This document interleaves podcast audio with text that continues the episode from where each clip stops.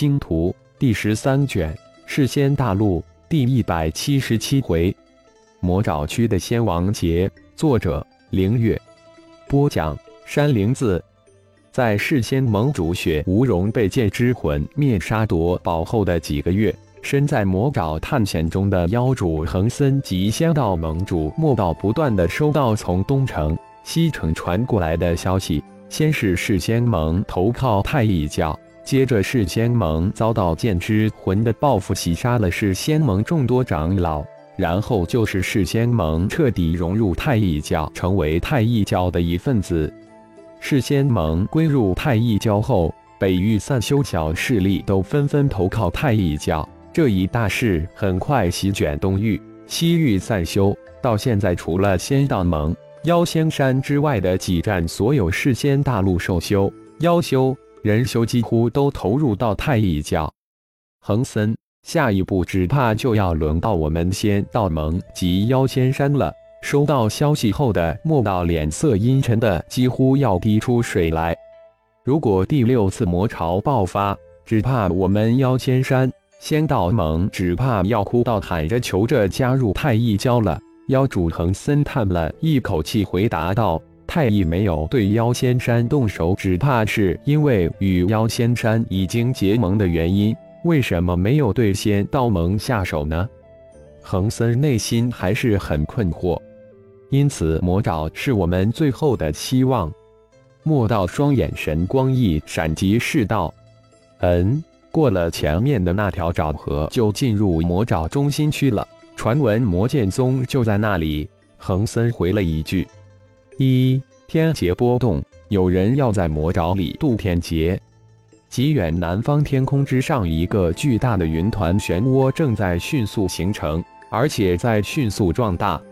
仙王劫，当第一道七色雷电轰然而下之时，莫道、恒森都一脸的震惊之色。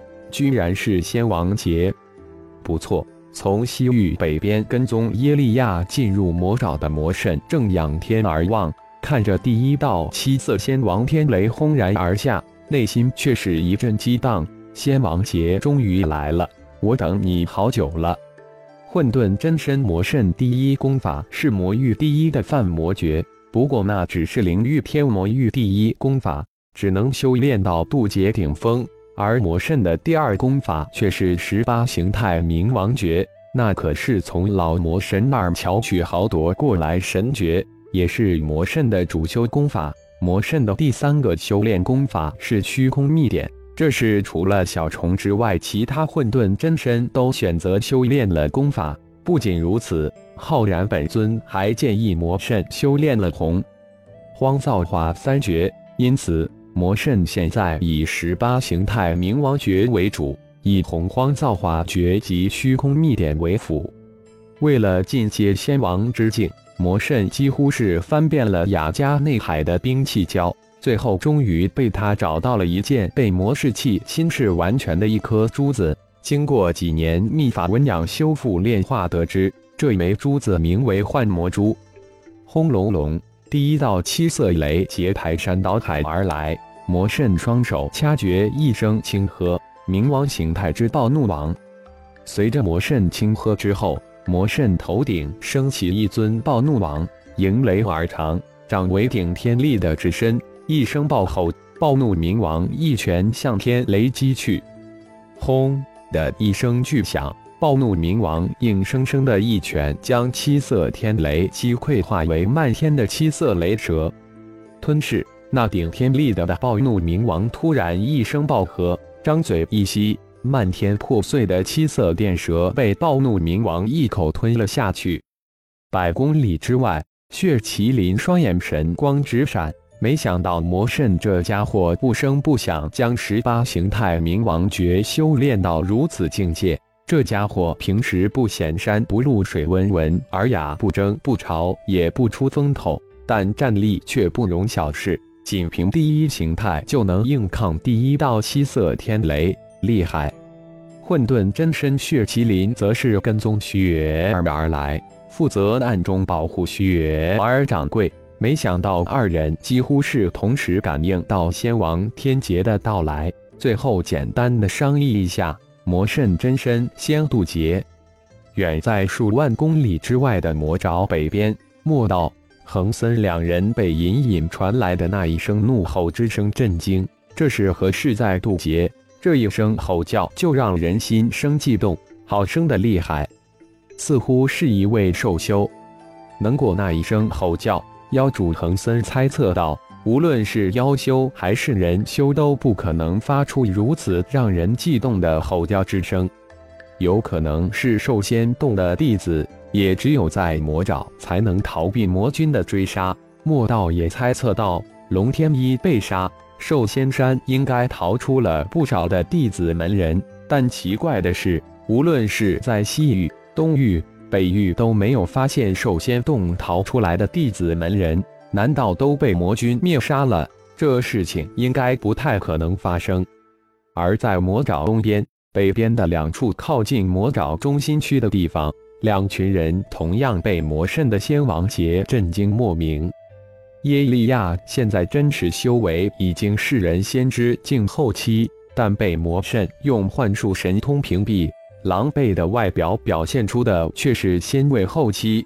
在耶利亚身边的也是一身狼狈之相的匹诺曹，自然匹诺曹也是仙位后期。两人被一位大罗金仙、二位大罗玄仙压管。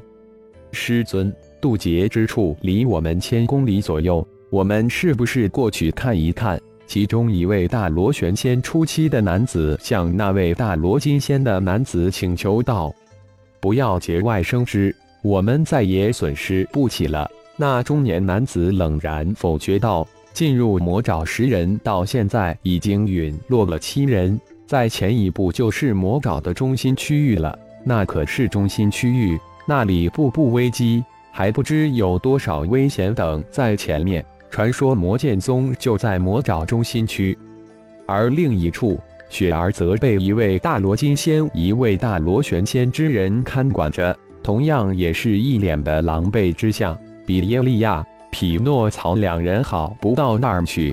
不过雪儿脸上却没有多少的恐惧之色，自己被人从仙草城城主府大牢之中劫持进入魔爪，从最开始的十五人到现在只剩下二人，这一路上太一教神秘高手一路追杀，加之魔爪处处显的，劫持自己的十五人陨落了十三人之多，而且还都是大罗真仙之境的超级高手。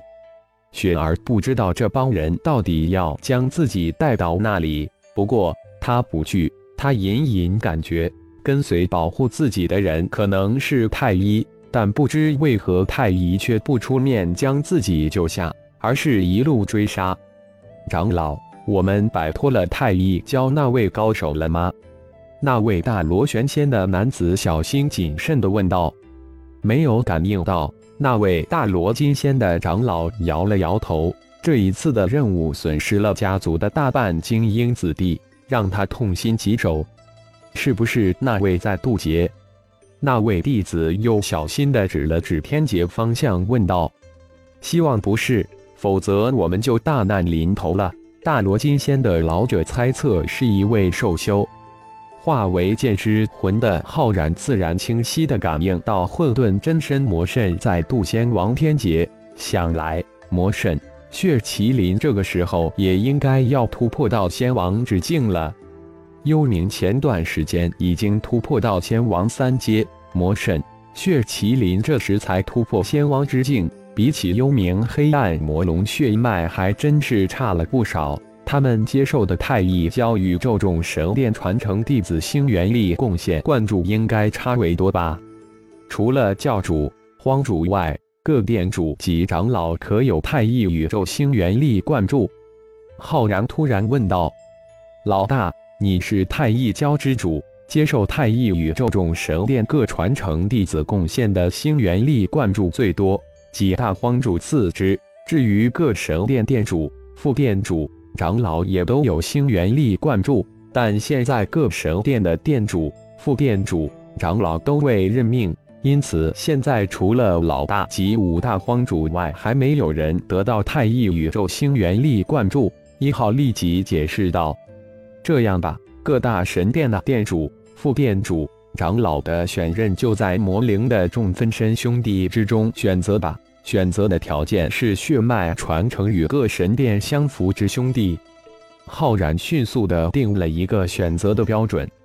好，这样太一教才能在短期内造就一批高手，而且这些各神殿的高手都是老大的分身兄弟，无论从那方面来讲都是最好的。一号自然明白老大浩然之意，这事就交给泰灵吧。太一教的每一位弟子血脉传承及潜力值，他最为清楚。一号又建议道：“好，此事就交给泰灵，越快越好。还有融合了元神种灵的弟子，要逐步同化其灵魂，潜移默化的改造其叛逆的思想。”浩然知道，太一教现在十多亿弟子，百分之九十九都基本上是强行收编过来的。虽然有元神种灵秘法的约束，但却不能保证百分之百的忠心。老大放心，太灵早已经改良了元神种灵秘法，只要融合了元神种灵丝，就会被悄无声息的同化改造灵魂。